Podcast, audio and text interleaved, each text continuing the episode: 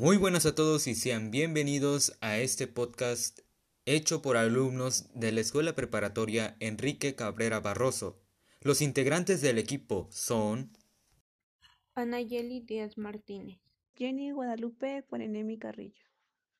Hola, yo soy Abigail Anaxali López Hernández. y su servidor Rodrigo Morales Fuentes.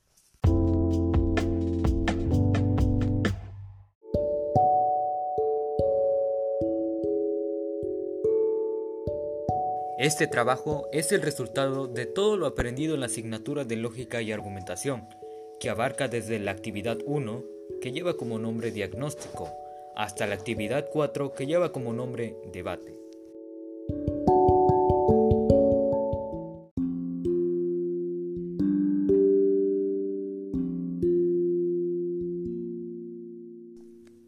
Primera actividad, diagnóstico. En esta actividad presentamos tres audios relacionados con el tema de socialismo y comunismo. También presentaremos una descripción, análisis y conclusión de los audios presentados. Hola, ¿qué tal? Mira, habla Lucía. Hola Lucía, ¿Cómo estás? Bueno, ¿bien mira, y vos? bien, todo bien, acá un poco... Bueno, en fin, llamo para hacerte una crítica, porque la verdad que el discurso que tenés en los videos que aparecen en. Facebook me rompen las bolas, la Ajá. verdad. Bueno, está bien. O sea, Cada uno... No sé por qué los ves, porque yo no y veo... porque me, me aparecen todo el tiempo y... Yo empecé a ver una serie muy buena, se llama The Blacklist con James Spader y la veo porque me gusta. Ah, bueno, no miro muchas cosas en inglés, la verdad, porque, Claro, bueno... bueno.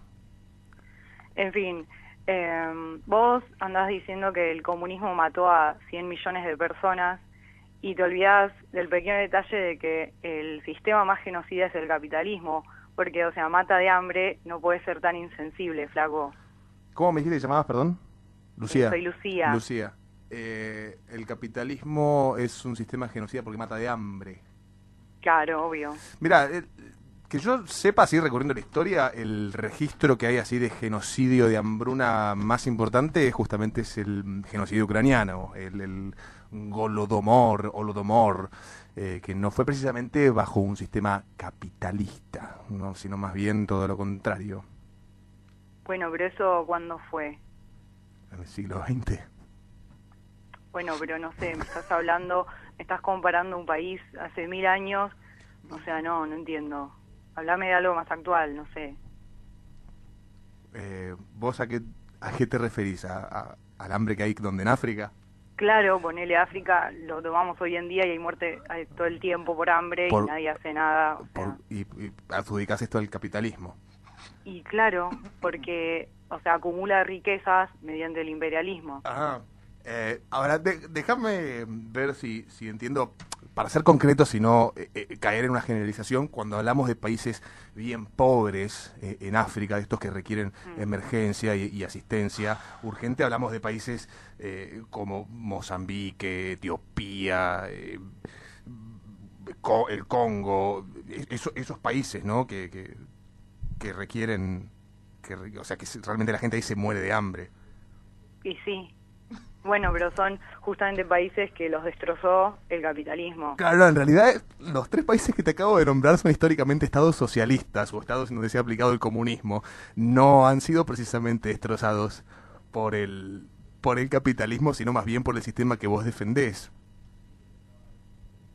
Eh, pero no, pero eso es porque el, No, de el hecho- capitalismo igual los oprime. No sé si los oprime tanto porque si me pongo a pensar, el, el- el capitalismo, ¿no? Este el capitalismo, sí que hablamos como de un ente maligno en realidad. Si me pongo a pensar, me acuerdo de, de eventos como Live Aid, ¿no? Que cada tanto se hacen uno justamente para mandar capital a esos países tan oprimidos por justamente el socialismo, las dictaduras comunistas, como por ejemplo el de la República Democrática, entre muchas comillas, del Congo, del Congo eh, como Mozambique, como Etiopía, como Bahrein, eh, son países absolutamente pobres, absolutamente lo que vos decís correcto, la gente se muere de hambre ahí, pero son estados socialistas, este, Lucía.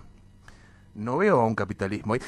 A da la sensación de que ustedes siempre agarran la foto del chiquito muriéndose de hambre en África y dicen, miren lo que hace el capitalismo, miren lo que hace el imperio. Y al lado ponen la la foto de y al lado ponen la foto de Bill Gates nadando en plata y lo que omiten decir es que el chiquito se está muriendo de hambre justamente en un país socialista y Bill Gates que nada en plata, capaz agarra esa plata y se la manda de donación a los chiquitos para que no se mueran tanto de hambre. Me parece No que ustedes ser tan omiten insensible, Insensible chabón. sos vos que agarrás la foto del nene muriéndose de inanición y la usás para vender tu ideología. No la ideología creer. en realidad que No, te impusieron y que para vos es cool. O sea, O sea que contame. no, no sé, pareces un ignorante, a veces sí, a veces no. O sea, sos consciente que muere gente en África de hambre. Sin embargo, parece que Lo que pasa es que vos eh, insistís en esta idea de echarle la culpa al capitalismo. Y es que si no es culpa de quién. Te mando, te mando un beso muy grande, le agarró Lucía. una Ay, no ABC. tenés empatía, o sea, no. no Te lo mando un creer. beso muy grande, Lucía. Gracias por No, llamar. No, no, tan joven y sin corazón. No, no, basta. Bueno. Tengo mucho corazón, por eso no quiero que haya más eh, estados socialistas como Mozambique y Etiopía. Chao, Lucía, un beso bueno, grande. bueno.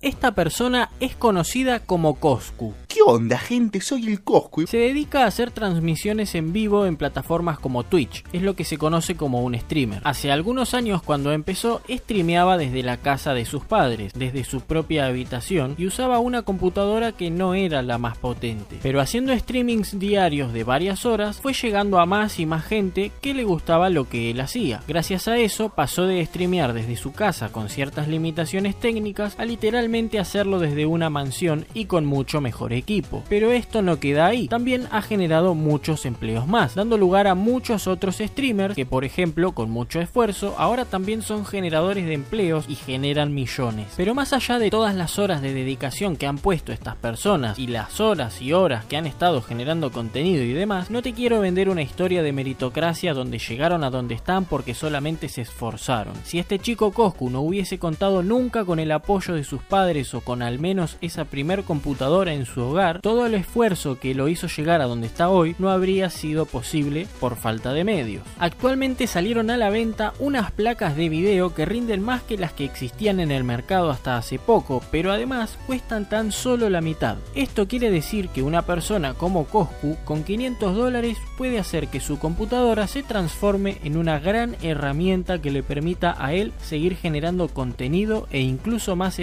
Pero claro, 500 dólares es un precio barato para el mundo en general, no para Argentina. El salario promedio en Irlanda es de más de 4.000 euros. Con un solo salario podrías comprar hasta 8 de estas placas. En Estados Unidos también y en España podrías comprar 4. Pero en Argentina, donde la mayoría de la población no supera los 200 dólares de salario, necesitarías al menos 3 sueldos completos para poder comprar una. Pero en realidad en Argentina esta tecnología no costaría el equivalente a 500 dólares, porque no solo existe el dilema del envío, que es lo de menos. En Argentina existen impuestos y aranceles que se ponen prácticamente como castigo por comprar algo de afuera. Y a eso deberíamos sumarle el super cepo que solo te permite tener 200 dólares por mes, por ejemplo. Otro detalle a destacar es que estos streamers o creadores de contenido por internet, al trabajar para plataformas como Twitch o YouTube, cobran su dinero del exterior. Deberían cobrar dólares, pero en Argentina eso no pasa. Los dólares que ganan estos creadores de contenido se especifican al ingresar al país y para colmo se lo cotizan a menos de la mitad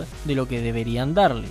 A mí me pagan en dólares y me entregan pesos, cotizados a la mitad de lo que valen. Y al Estado incluso se le ocurren más ideas para robar con nuevos impuestos. Y no nos olvidemos de la regulación en las tarifas de Internet, la cual se crea supuestamente para facilitar el acceso al servicio, pero lo único que realmente logra es espantar las inversiones para que el servicio mejore. Así que no solo las inversiones en infraestructura y más megas frenan, sino que a medida que se vayan cayendo antenas, cables, postes y quemando fuentes, las compañías de Internet, más que pensar en repuestos, van a pensar en atar todo con alambre, así que en unos años la velocidad de Internet podría decaer considerablemente. Como verán, por culpa de todas estas medidas socialistas e intervencionistas de no respetar al individuo ni la propiedad privada y robar con impuestos, no se beneficia en nada a que un pibe común tenga acceso a herramientas que podrían llegar a darle no solo un ingreso para vivir, sino hasta incluso generar más oportunidades y empleos. Es algo así como que poco a poco y sin darnos cuenta nos estamos estamos quedando afuera del mundo, perdiendo medios y oportunidades. De todas maneras, Argentina podríamos decir que está en un limbo. Está caminando en una cuerda floja y parece que alguien está por poner un barril de 50 kilos en uno de los costados. Pero más o menos todavía se puede remar. Y con trabajar de repositor en el coto unos meses y si en tu casa todo va más o menos bien, capaz podés sacar en varias cuotas ese equipo que tanto necesitas y que te puede dar muchas posibilidades pero hay países donde el barril de 50 kilos ya lo pusieron en el lado equivocado y ni siquiera existe una opción de trabajo como repositor en un coto. ¿Cómo hacen un cubano y un venezolano para, por ejemplo, adquirir esa placa de video de 500 dólares si en sus países los salarios son entre 1 y 10 dólares? Países donde hay cortes de luz programado y donde la velocidad de internet es lamentable y de difícil acceso. Cuba hasta hace poco tiempo vendía unas tarjetas para raspar y tener un rato de internet en alguna esquina donde medianamente hubiera algo de señal. Por algo los creadores de contenido cubanos y venezolanos no suelen estar radicados en esos países desde hace tiempo.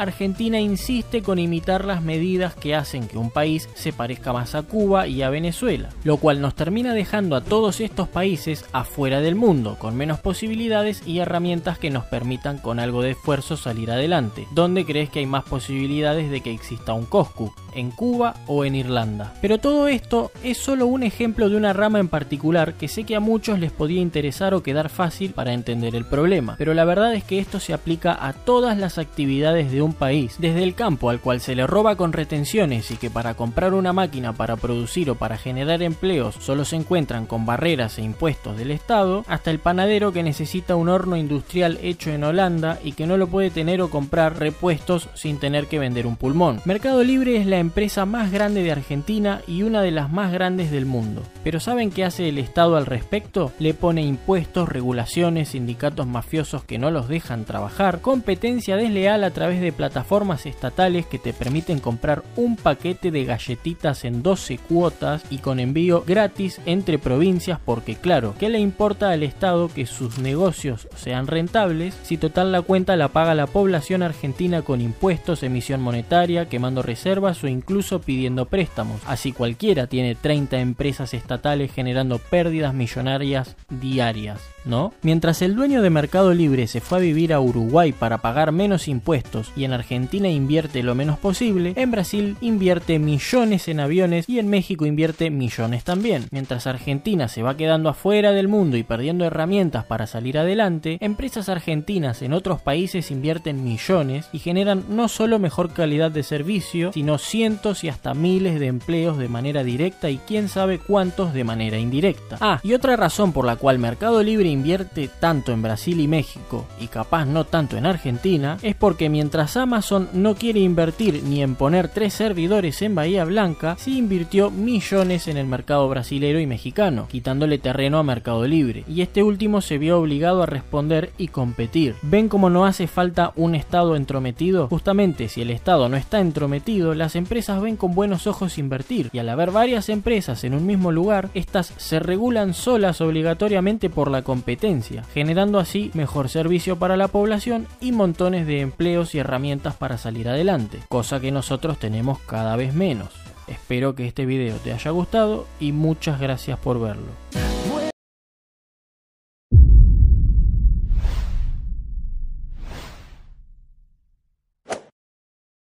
En este video vamos a analizar desde lo económico y lo sociológico por qué fracasa el socialismo científico, más conocido como comunismo.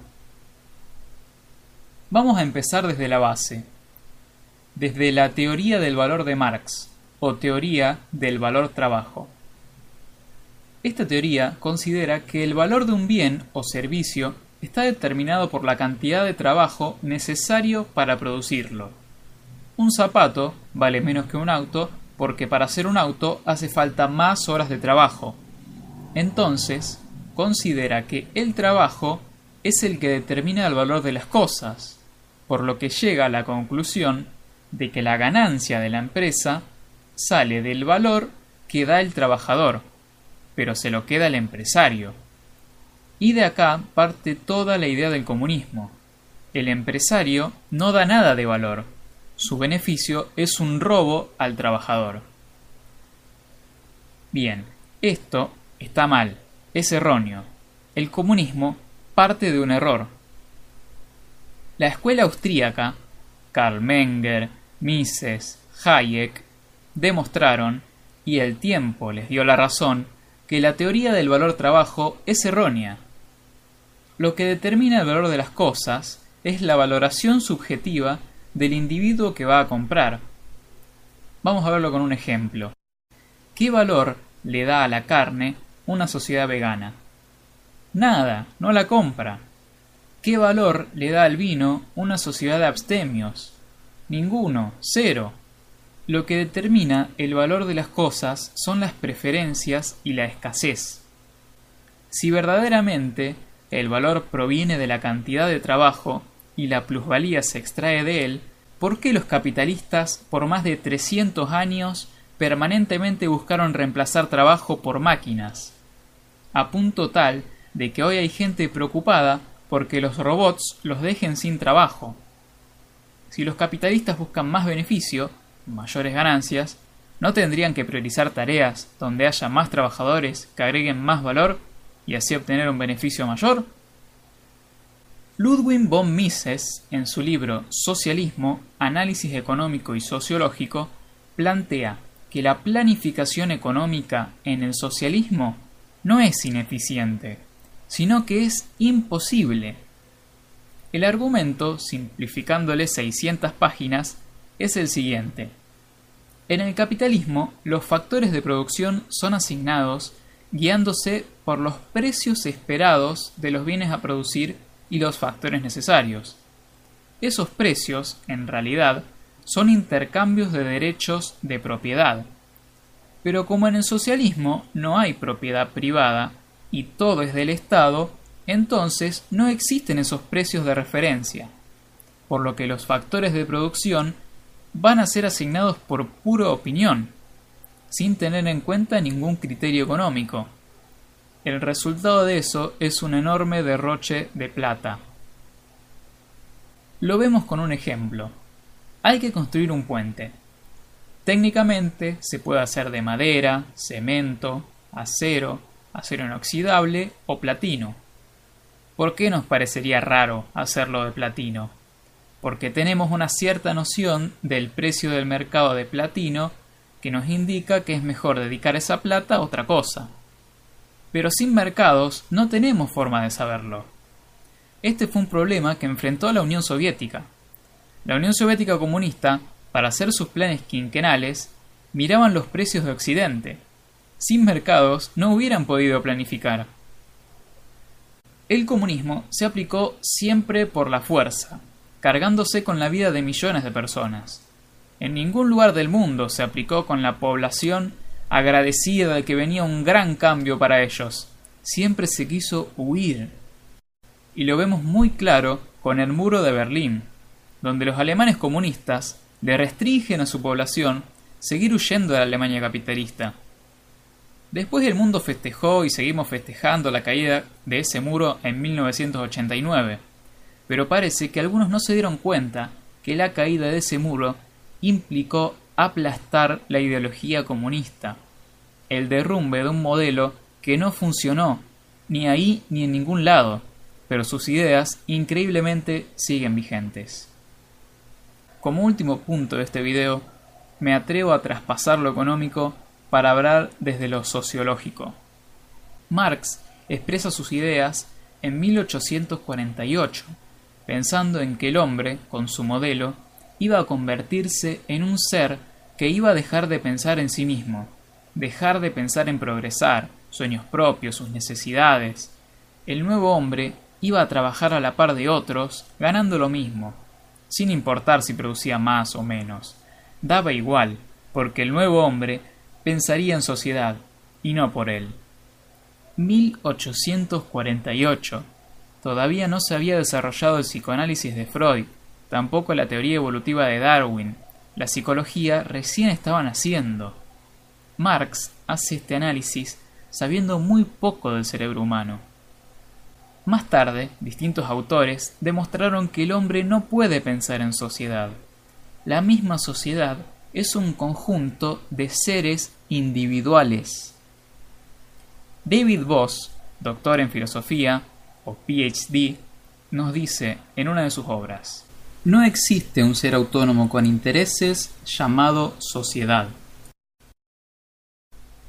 El comunismo hace que se pierda el incentivo a trabajar.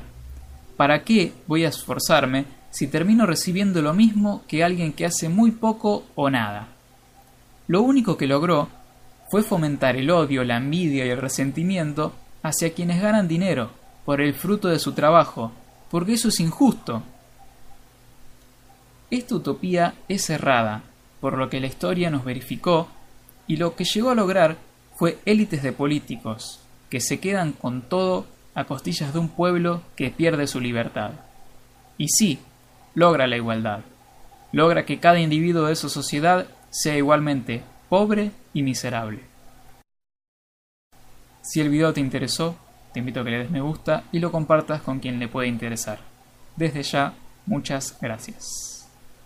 A continuación, les daré un análisis, una descripción y una conclusión de un video que lleva como título ¿Qué sistema ha causado más hambre? Eh, podemos reconocer en este video que la mujer no le gusta sus videos, pero aún así los escucha o los ve, porque lo aparecen seguido. La descripción. La mujer, Lucía, no tiene claro la diferencia de comunismo y capitalismo.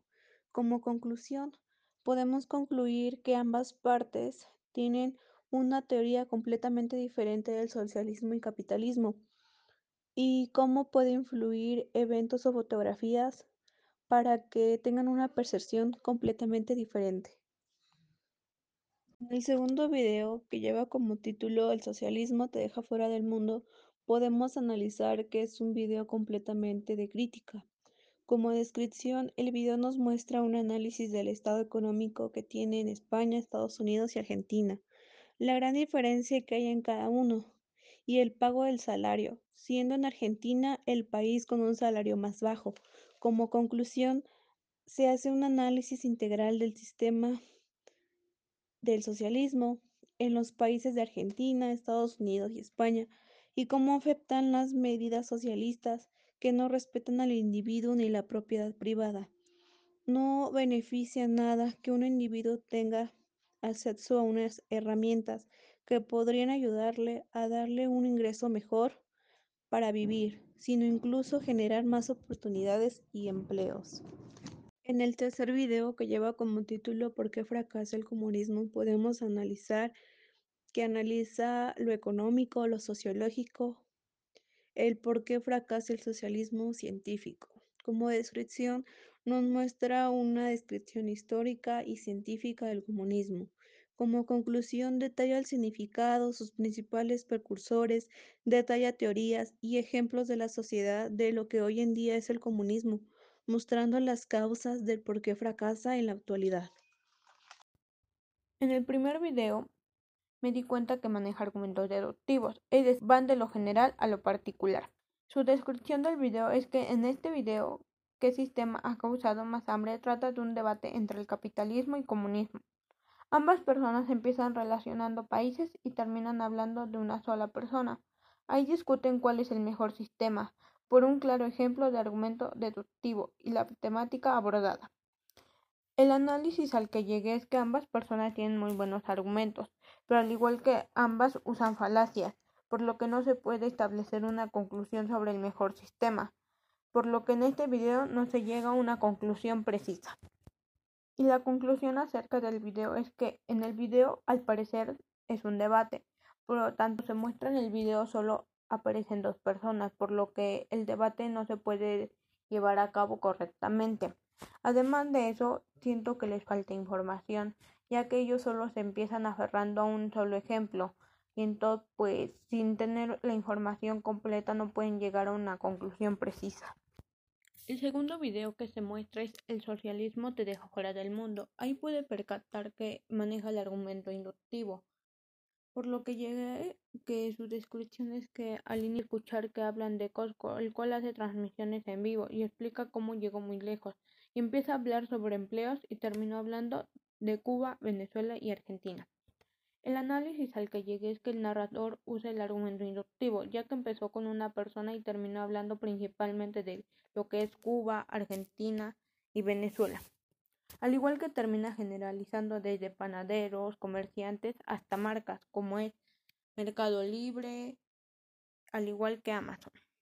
La conclusión a la que llegué es que el narrador explica y utiliza argumentos de una manera que puedan ser comprensibles y aunque solo habla de un solo sistema, permite encontrar el lado que tú prefieres de los sistemas, tanto el capitalismo como el socialismo. Y por último, en el último video, ¿Por qué fracasa el comunismo?, me pude percatar que maneja el argumento analógico, ya que habla de lo general a lo general.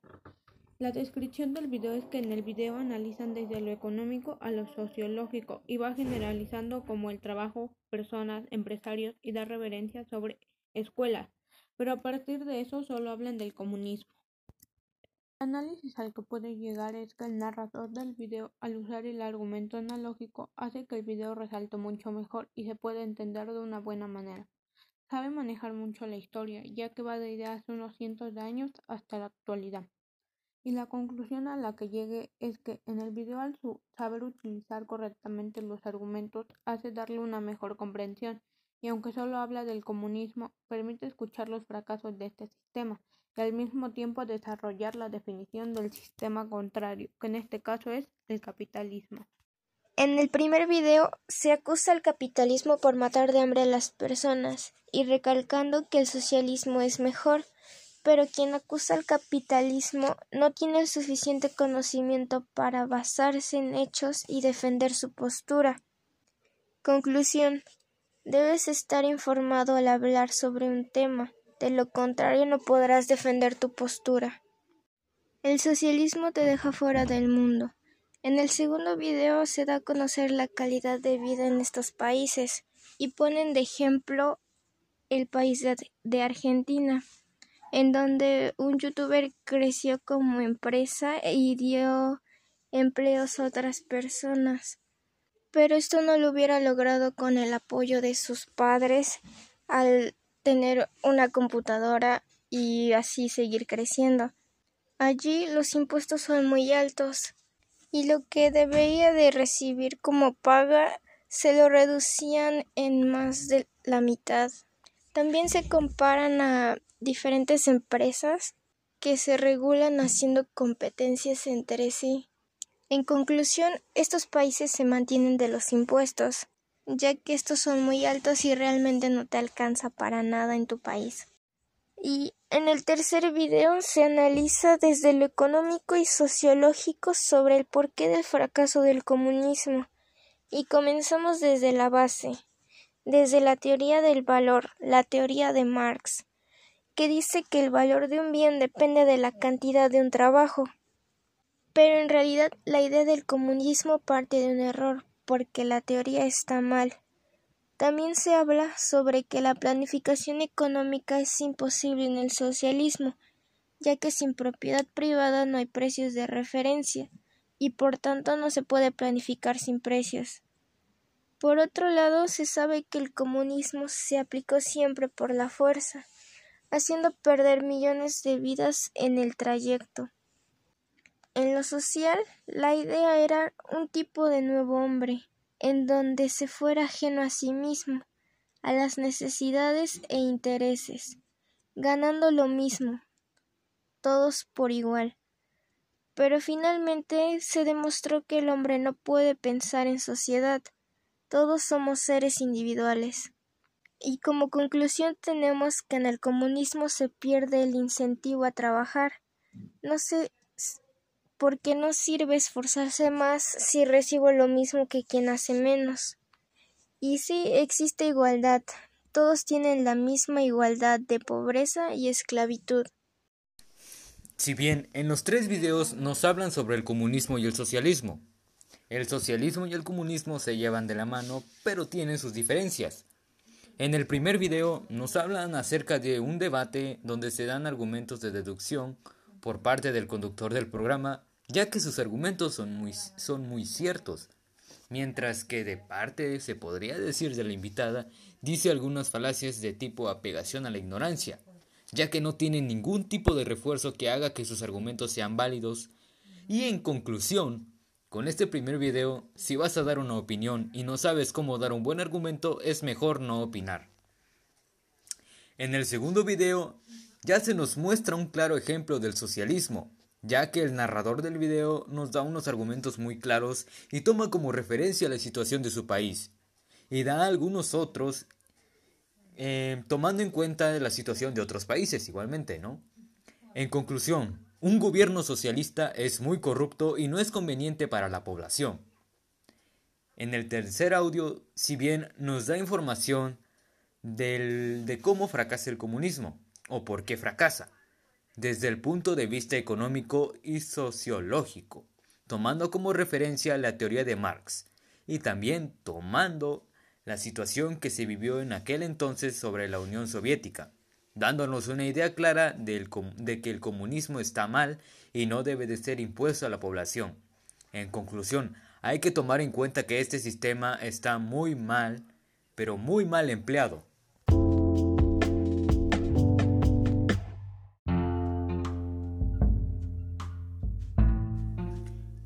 Ahora damos paso a la segunda actividad que se trata de tipos de argumentos. En el desarrollo de esta actividad 2 me tocó darles ejemplos sobre argumentos deductivos. Pero recordemos que un argumento deductivo es aquel que tiene una estructura lógica donde seguidamente de unas premisas verdaderas se obtiene como resultado una conclusión también cierta. Como tal, el argumento deductivo va de razonamiento general hacia uno particular. Uno de los ejemplos que pudimos encontrar en nuestro tema es que en el sistema capitalista existe una enorme competencia entre los ciudadanos por el dinero, pues este es el único motor social.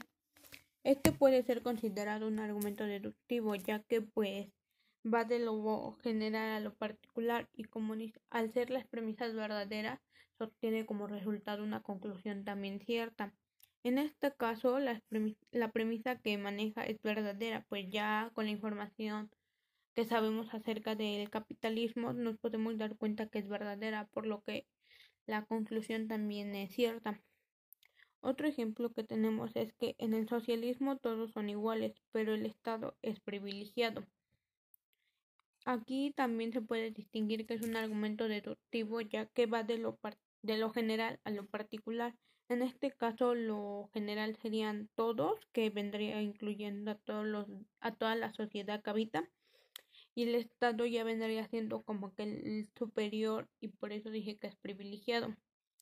Conociendo igual lo que ya sabemos acerca de este tema que es el socialismo, podemos darnos cuenta que pues si su premisa es verdadera, pues la conclusión obviamente va a ser cierta.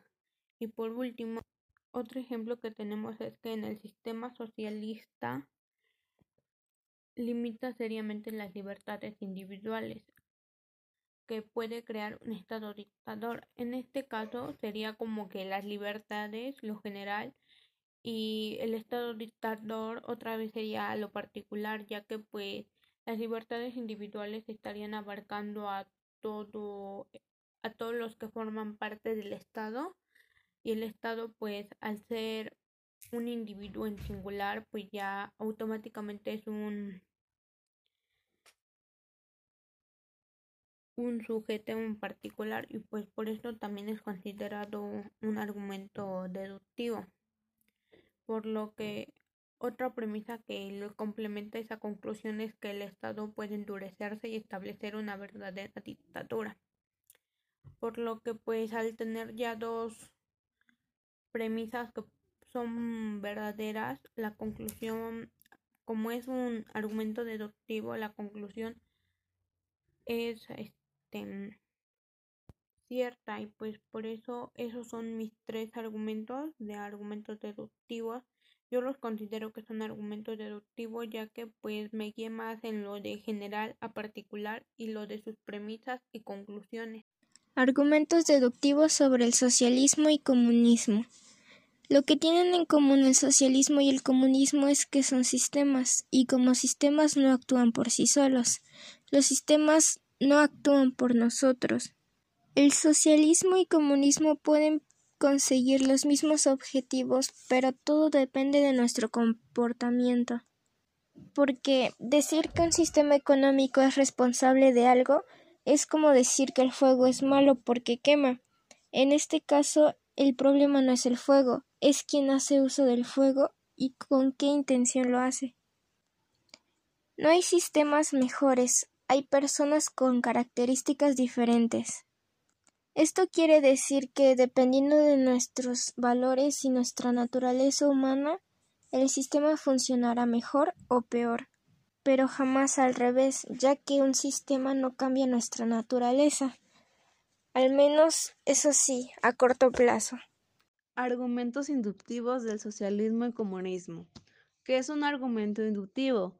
Es una forma de razonamiento en que la verdad de las premisas apoya la conducción, pero no la garantizan. No existen las clases sociales, por lo tanto, no se debe discriminar a ninguna persona. Se garantiza trabajos para todos, por lo tanto, ningún trabajador deberá de ser desempleado. En este argumento se puede ver que la premisa apoya la conducción, pero no garantiza, o sea que no garantiza que ningún trabajador será desempleado. Otro argumento del socialismo y comunismo es, se acabará la libre competencia, por lo tanto, no tendrá que haber mismas tiendas que vendan lo mismo. Se abrirán una en cada lugar. Argumentos de tipo analógico. Pues, primero, debemos de saber qué es el argumento de tipo analógico, pues va de lo general a lo general y de lo particular a lo particular. Además, si su premisa es verdadera, su conclusión es probable. Este tipo de argumento es de forma comparativa, esperando resultados semejantes de casos semejantes. He aquí, mencionaré tres ejemplos de argumentos analógicos. El primero, si la Unión Soviética era un Estado socialista y fracasó, entonces el socialismo está destinado a fracasar. 2. Si en el comunismo no existen las clases sociales, entonces no habrá gente rica. 3. Si el socialismo hace que el sistema de salud sea público y no privado, entonces todos tendrán una atención por igual sin importar la clase social.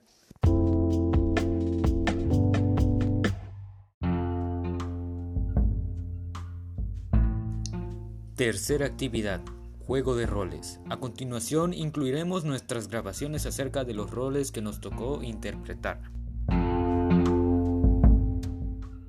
Mi rol. Eh, como rol escogí el médico, que es de gran utilidad para que regrese a la Tierra, ya que verifica si es apto para el cuerpo del ser humano, puesto que en su formación estudia la bioquímica, es decir, que estudia los elementos que forman parte de la naturaleza de los seres vivos. De igual manera es fundamental que regrese porque es de gran compañero que le puede salvar o cuidar su vida en caso de que tengan un accidente que requiera una atención médica. Durante el desarrollo de la tercera actividad yo desarrollé el rol del agricultor y mi argumento fue que una de las mejores opciones es llevar a un agricultor, dado que para que exista oxígeno deben existir plantas para que éstas elaboren la fotosíntesis. Otra razón para necesitar al agricultor partiendo de que para tener electricidad se necesita viento que producen las plantas y árboles para la energía eólica. Y otra razón dado que se produce alimento y se conoce el tratamiento y técnicas de la tierra. Por lo tanto, puede manejar correctamente la tierra, por lo que va a saber sembrar árboles, plantas para producir y cosechar alimento. Las premisas que yo logré utilizar fue la premisa 1, que para que exista oxígeno deben existir plantas para que éstas elaboren la fotosíntesis. La premisa 2 es que para tener electricidad se necesita viento que producen las plantas y árboles para la, la energía eólica.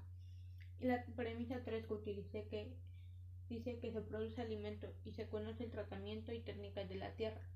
En conclusión de mi la conclusión de mi argumento es que puede manejar correctamente la tierra, por lo que va a saber sembrar árboles, plantas para producir energía y cosechar alimento. Algunos indicadores de premisa que utilicé fue que, dado que y partiendo de que.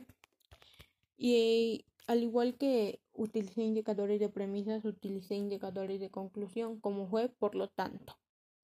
Yo interpreté el rol del electricista y mis argumentos para ir en la nave son los siguientes. Sabemos que la electricidad es indispensable en la vida moderna, y al construirse casas faltará luz en la comunidad. Entonces yo como electricista puedo hacer instalaciones de alumbrado, reparar e instalar cableado. La electricidad es una forma principal de energía usada en el mundo, y sin ella no existiría la comunicación, no habría servicios telefónicos, de televisión o radio, y estas se consideran partes esenciales en el hogar, y yo como electricista haría funcionar todos estos servicios. Bueno, y sin electricidad no habría medios de transporte. Se necesita electricidad para dar energía a la batería de un carro. Y sin mí, los transportes no serían igual de prácticos que en la actualidad. Y por otro lado, el electricista sabe cómo está formado un átomo, entonces sabe las propiedades de un átomo, y esto quiere decir que conoce las leyes de cargas, ya que aquí entra mucho la química. Y claro, el electrotécnico sabe manejar el átomo para crear electricidad. El uso de artefactos eléctricos facilita las labores del hogar y proporcionan comodidad y ahorro, de, y ahorro de tiempo en quehaceres. Y yo, como electricista, me encargaría de reparaciones de electrodomésticos. En fin, sin electricidad no se podría hacer nada. Daré tres argumentos por lo cual el rol de químico es necesario para la misión. Argumento 1. Se necesita de un químico para la investigación del entorno. Su conclusión sería para estudiar el ambiente y así saber los avances que se tiene con el transcurso del tiempo. Argumento 2. Yo puedo hacer investigaciones en relación con el entorno nuevo y la evolución del planeta. Su conclusión sería para obtener nuevos conocimientos y dar la señal para que se vuelvan a establecer colonias más grandes en el planeta. Argumento 3. Puedo hacer expediciones a lugares remotos y explorar más allá de las zonas seguras. Su conclusión sería para obtener informes aún más detallados sobre la calidad del medio ambiente y saber si alguna de las especies animales evolucionaron gracias al cambio climático.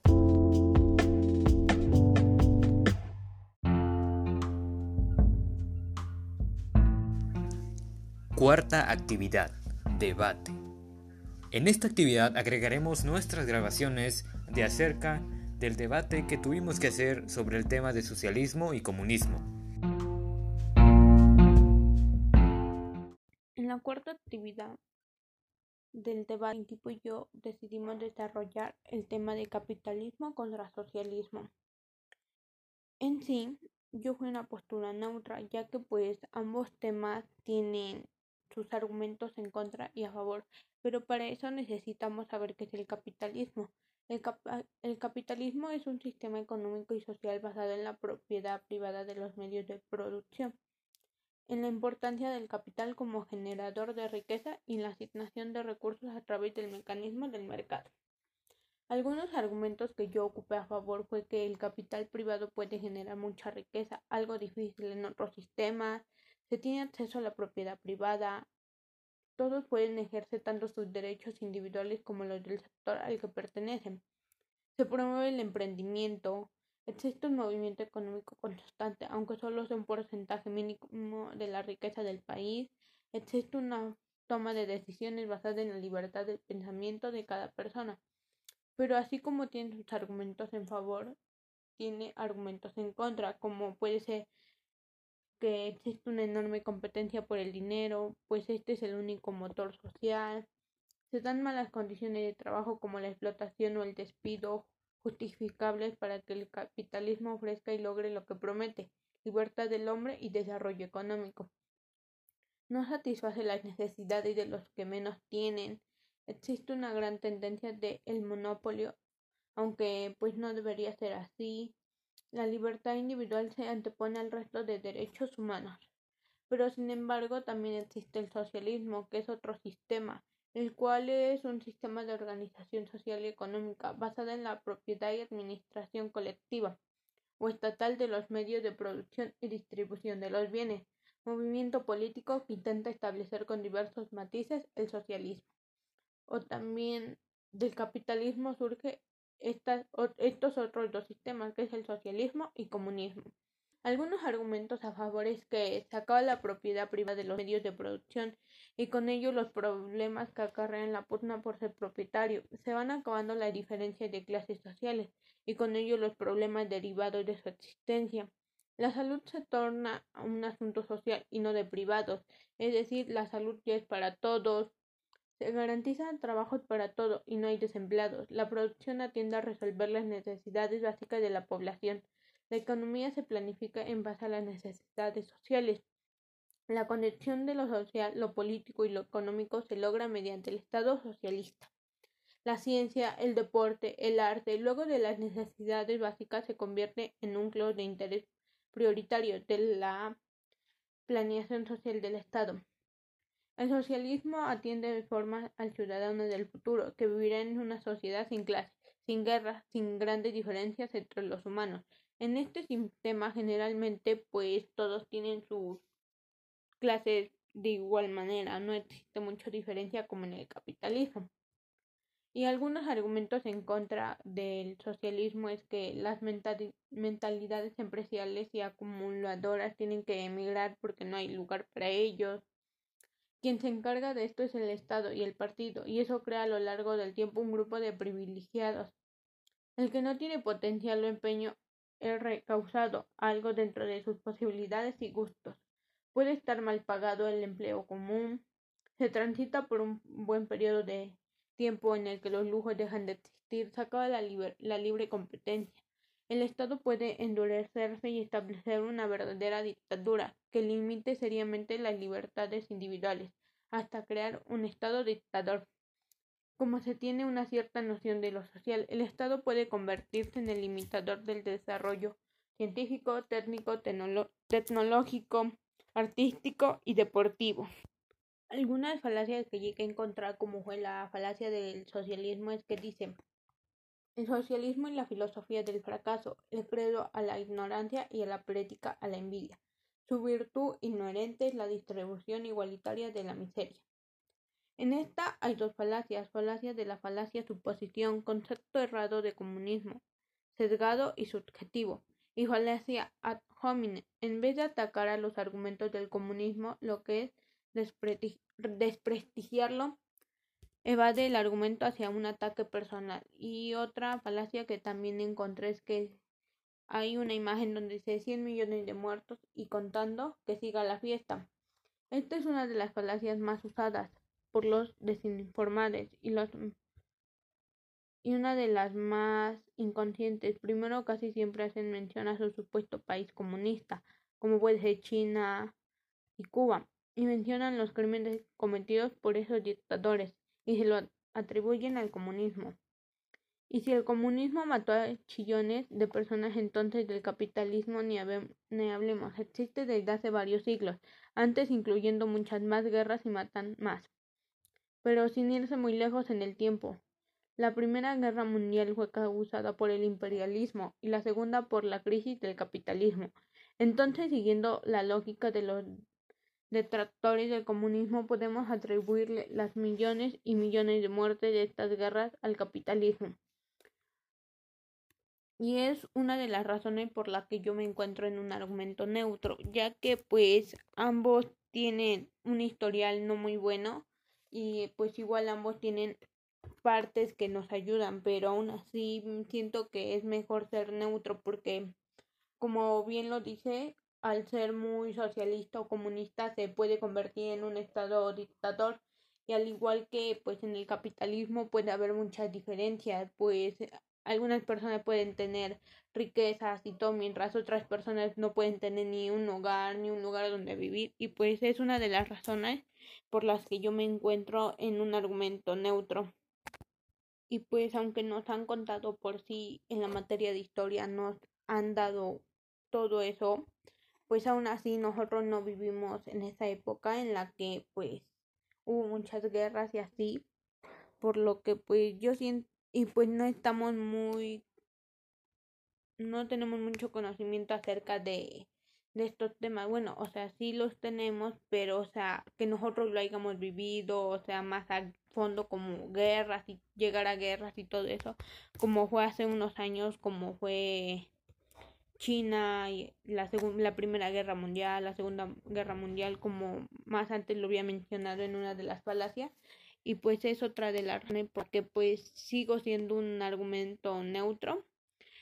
Aparte en este tema del debate, también tenemos otro, nos tocó también ser contra de otro de otro tema que es la pobreza aunque a nosotros nos tocó estar a favor yo siento que pues sí es muy porque pues en sí argumentos a favor casi no existen pues ya que uno de ellos sería generalmente al tener pocos recursos es más probable que no se sufra de robos asaltos incluso secuestros otro argumento que podría ser es que al tener menor ingreso la mayoría procura tener gastos que no, no son necesarios.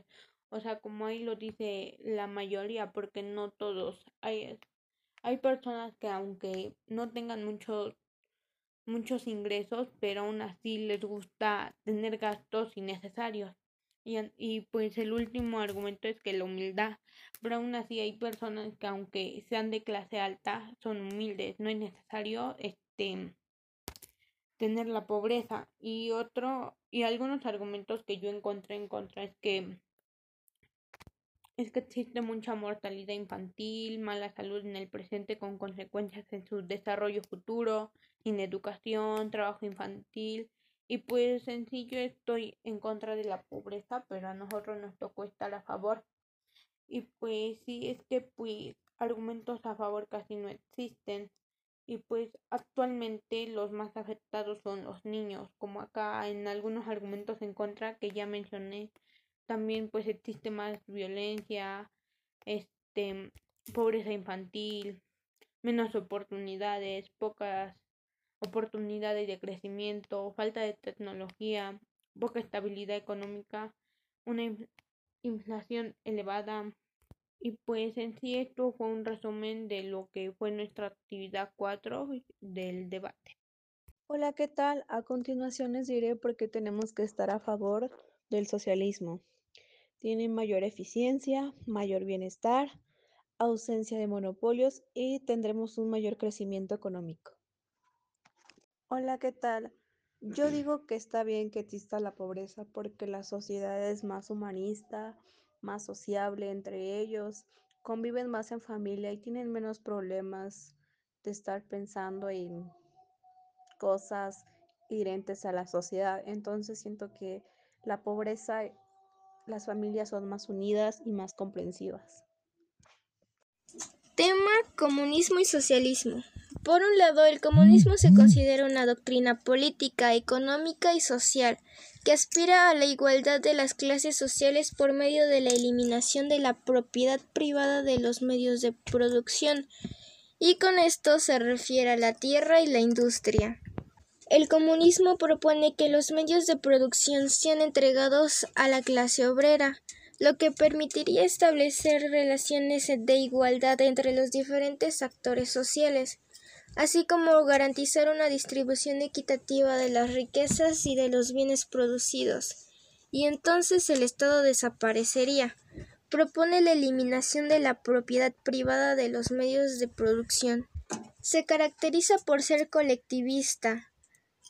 Concibe al Estado como único intérprete legítimo del pueblo y al mismo tiempo aspira a la, desaparición del Estado. Promueve el unipartidismo, centraliza el poder y tiende al totalitarismo. Por otro lado, el socialismo es una corriente filosófica de pensamientos económicos, sociales y políticos, así como un conjunto de, un conjunto diverso de teorías políticas, movimientos y sistemas socioeconómicos. Este propone la planificación y organización de la vida social y económica desde las fuerzas que componen al Estado. Es decir, trata de un conjunto de modelos filosóficos, políticos, sociales y económicos, cuyo objetivo es construir una alternativa al capitalismo y de propiedad privada que lo caracteriza. Esto con el deseo de contribuir a una sociedad sin clases, percibida como una sociedad más justa y con una distribución más justa de las riquezas. Sus características pueden variar. Debilitamiento de la propiedad privada en favor de los elementos sociales o comunitarios de propiedad, especialmente en lo referido a los medios de producción como fábricas. Tiene una fuerte intervención del Estado en los asuntos económicos y sociales, y en las variantes más utópicas plantea la sociedad sin clases sociales, ni pobres ni ricos, sino una gran masa trabajadora autogestionada.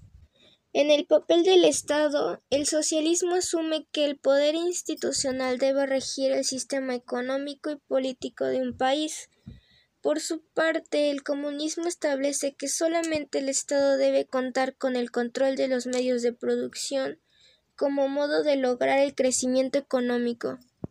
Hablando sobre la lucha de clases, mientras que el socialismo entiende que debe regularse la convivencia entre ellas, el comunismo establece que es necesaria su eliminación, llevando a todo individuo en una sociedad igualitaria y de Estado.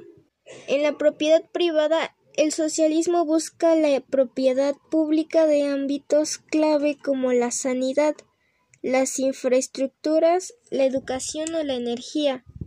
El comunismo, en cambio, establece un control estatal de los mismos como forma de conseguir una igualdad social.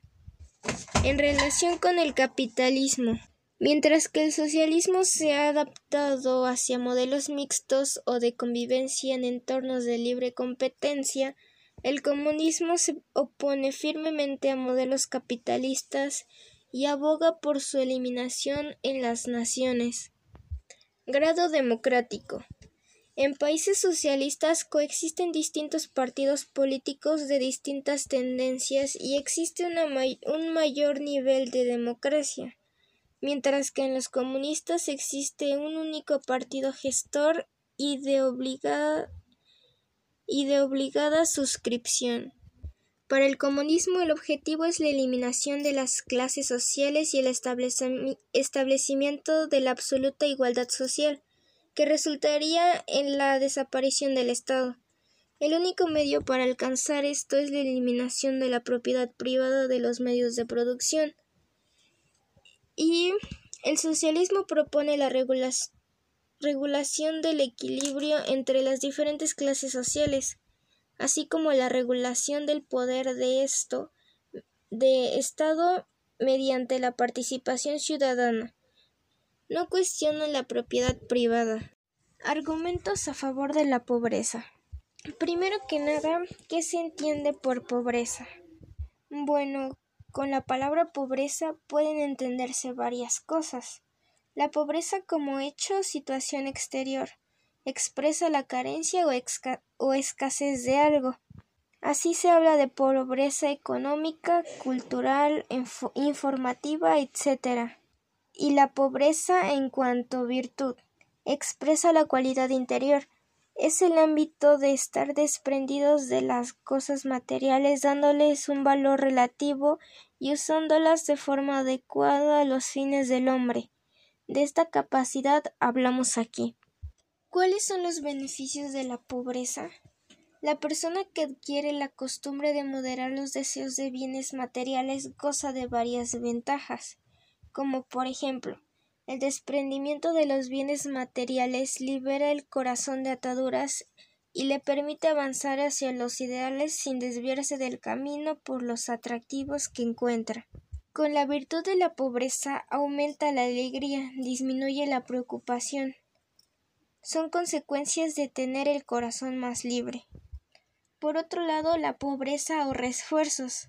Las cosas llaman la atención, invitan a ser tomadas, y si uno se deja llevar acaba olvidando sus metas para dedicar tiempo y energías a conseguir objetos.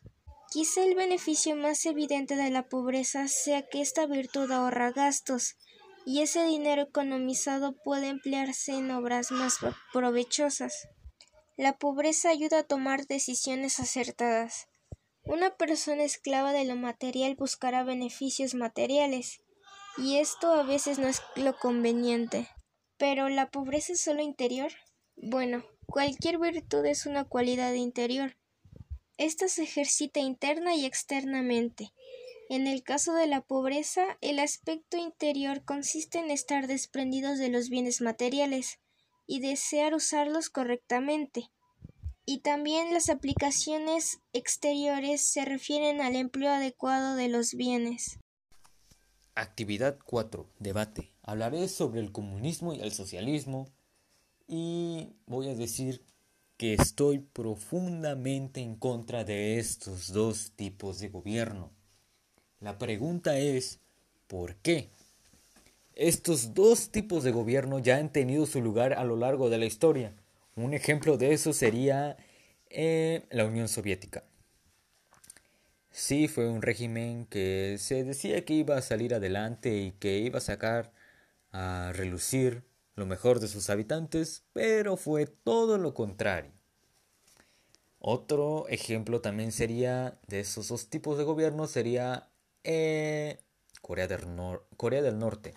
Esa sí es una dictadura brutal, se podría decir.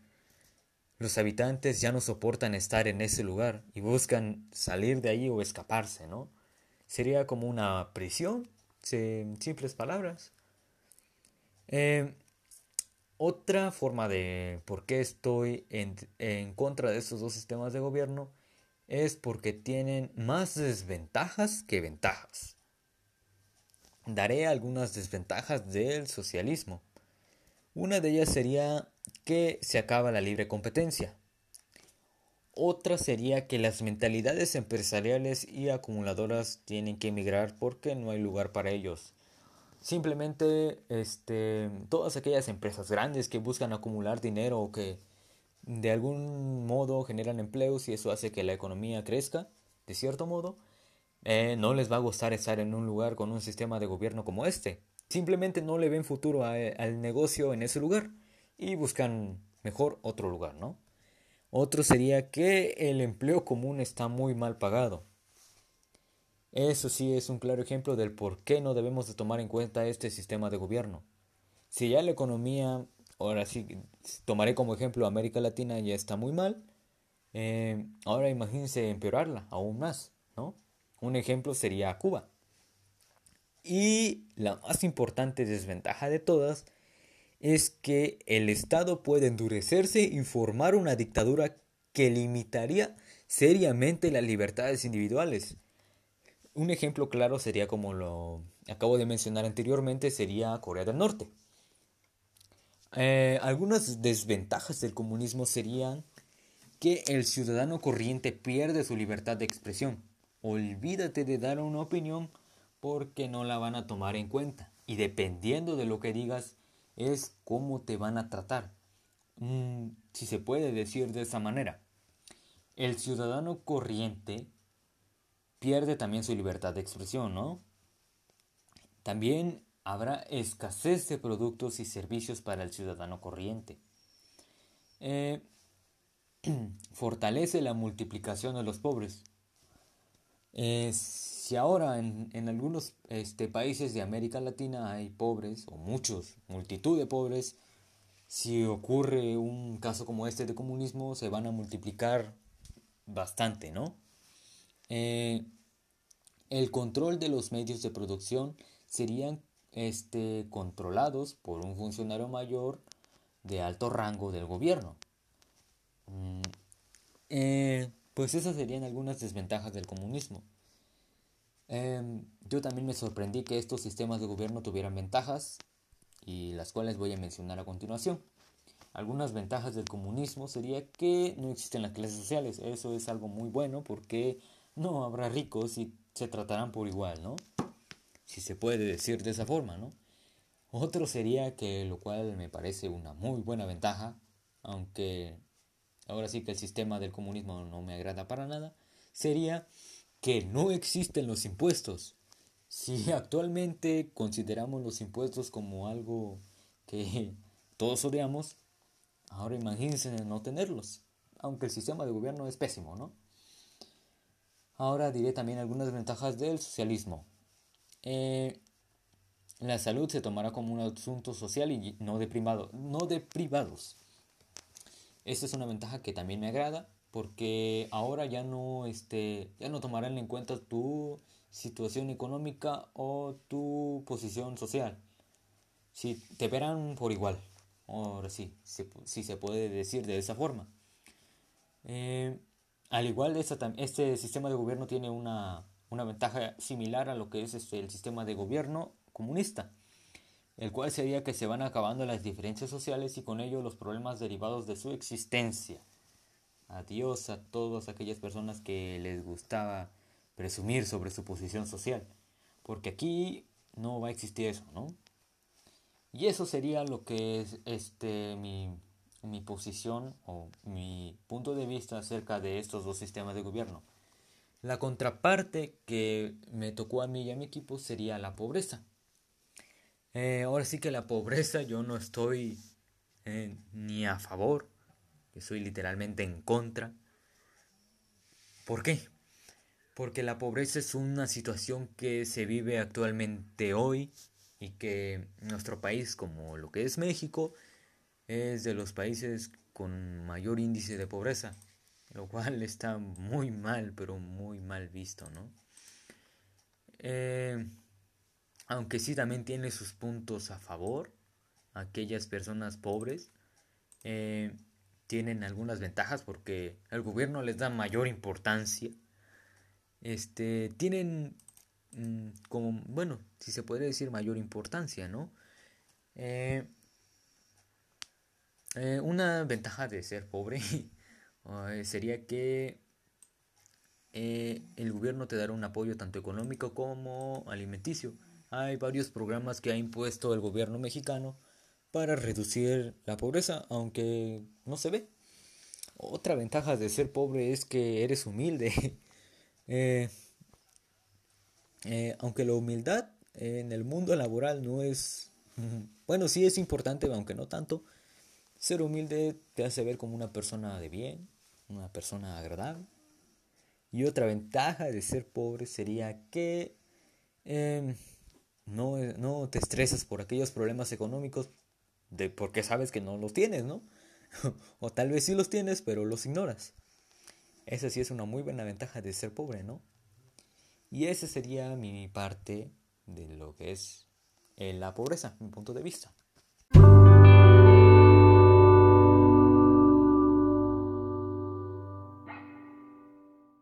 Ya para terminar el podcast decidimos hacer cada quien un pequeño resumen, bueno, una conclusión de las actividades llevadas a cabo que en este caso la primera actividad fue el diagnóstico, que fue una actividad realizada individualmente. En esta actividad la profesora nos mostró tres videos en la cual nosotros teníamos que identificar los tipos de argumentos. En esta actividad ahora nosotros nos tocó agregar tres videos en la cual nos representen los tres tipos de argumentos en cuanto a nuestra temática, la cual fue capitalismo contra socialismo. Cada uno de mis compañeros de equipo y yo decidimos integrar también la descripción, análisis y conclusión de cada uno de los videos presentados. La segunda actividad que también se desarrolló dentro del podcast es argumentos, que fue retomando lo anterior, ya que pues ya más anteriormente en alguna clase llegamos a exponer los tipos de argumentos como fue el deductivo, inductivo y analógico, por lo que ahora solo retomamos los ejemplos, pero en mi caso yo decidí dar una pequeña definición sobre el argumento que me tocó, que fue el argumento deductivo, y ya más aparte los ejemplos que me tocaron, igual dependiendo de nuestra temática que habíamos escogido. Y la tercera actividad que fue juegos de roles, ahí mis equipo y yo decidimos que cada quien eligiera el rol que quisiera tomar ya que pues todos tenemos diferentes formas de pensar. En mi caso yo elegí el rol del agricultor ya que pues mi forma de pensar es que pues como en la temática que se manejó en el juego de roles decía que no había vida en la tierra sentía que un agricultor era una de las mejores opciones ya que él sabía el cultivo y manejo de la tierra. como ya anteriormente lo presenté. Ahí nosotros intentamos de incluir indicadores de premisas al igual que indicadores de conclusiones para darle una mejor interpretación. La cuarta actividad, la cual fue un debate, mmm, teníamos que elegir una postura, pero en sí pues yo no tengo una postura, soy neutro, ya que pues además parecen que tienen sus argumentos a favor, así como, como ya lo anteriormente lo mostré, por lo que pues yo soy una postura neutra. Y también la contraparte que nos tocó del tema de la pobreza nos toca estar a favor pero a favor casi no encontré argumentos a favor ya que pues es un tema que pues sí afecta a muchas personas pero aún así yo mostré mis argumentos a favor que en este caso fue que hay humildad, se gasta, no se gastan gastos innecesarios y pues se pueden evitar más robos, secuestros y asaltos. Pues son uno de los pocos argumentos que encontré a favor, pero sin embargo, al buscar en contra, encontré demasiado, como puede ser que hay muerte, hay personas sin hogar, este, hay violencia, maltrato infantil, y pues sí, se me hace una postura, bueno, yo siento que estoy en contra de la pobreza. Y bueno, y pues para ya dar la conclusión final es que pues en todas las actividades se necesitaron los tipos de casos fueron deductivos, inductivos, analógicos. Pero al igual que por sí en la cuarta actividad se, se utilizaron falacias, las cuales son argumentos que parecen verdaderos pero no lo son y hacen ver todo verdadero por lo que pues tenemos que aprender a usar adecuadamente los argumentos y sus tipos al igual que sus indicadores como fueron los indicadores de premisas y conclusiones. Y pues esa ya sería toda mi conclusión de mi parte ya para terminar con este podcast no alargarlo más de lo que ya está eh, voy a dar mi conclusión acerca de todos estos temas que son cuatro en total que hemos visto en este tiempo, ¿no? Eh, sí, cada trabajo fue único a su manera, uno más difícil que otro, uno más fácil que otro. Este, y voy a hablarles un poco acerca de ellos, ¿no? Lo que fue el primer trabajo que fue actividad de diagnóstico en el cual nos pedía que viéramos tres videos y que de esos tres videos pudiéramos presentar una descripción, un análisis y su conclusión. Ahora eh, hicimos la misma dinámica, pero con tres videos de el tema que nos tocó. Le dimos su descripción y su respectiva conclusión. En la segunda actividad, este, que fue lo de argumentos o tipos de argumentos, mi equipo y yo investigamos cada uno y nos, nos repartimos y buscamos algunos ejemplos. Eh, sobre cada uno de ellos, ¿no? Y este, ahora hicimos la misma dinámica, pero con el tema que nos tocó, que fue socialismo y comunismo. En la tercera actividad, que fue juego de roles, eh, nos basamos eh, en, en, lo que fue elegir una profesión. Eh, un ejemplo sería un ejemplo de eso sería químico, doctor o electricista los elegimos y procedimos a, este, a votar por dos profesiones que irían en la misión, que era lo que nos pedía el trabajo.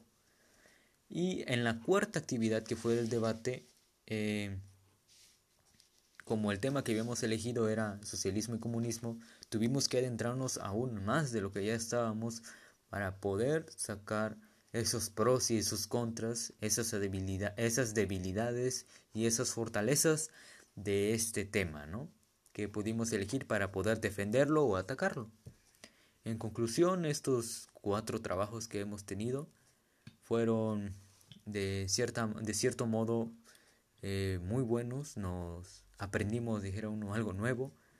Eh, aprendí algo nuevo. Y este, y, y pues me gustó, ¿no? Y, y nada, no hay nada más que decir. En conclusión, Para mí esos trabajos me han ayudado bastante, ya que realmente yo no sabía argumentar bien. En los argumentos que vimos, los diferentes tipos, las premisas, conclusiones y hacer un debate con argumentos, aprendimos sobre las falacias y así, en fin, a mí las actividades me ayudaron bastante. Como conclusión en la primera actividad, los videos muestran puntos a favor y en contra referente al comunismo y al capitalismo y hace ver los diferentes puntos de vista que hay desde cada perspectiva. En la segunda actividad se hace uso de los diferentes argumentos, dando ejemplos referentes al tema y tocando diferentes puntos sobre este tema. En el juego de roles cada quien da sus argumentos para para finalmente decidir quién irá en la nave y por qué sería eficaz su rol. Y en el debate se hizo una colaboración entre todos y se dieron los diferentes puntos de vista para desarrollar una conclusión.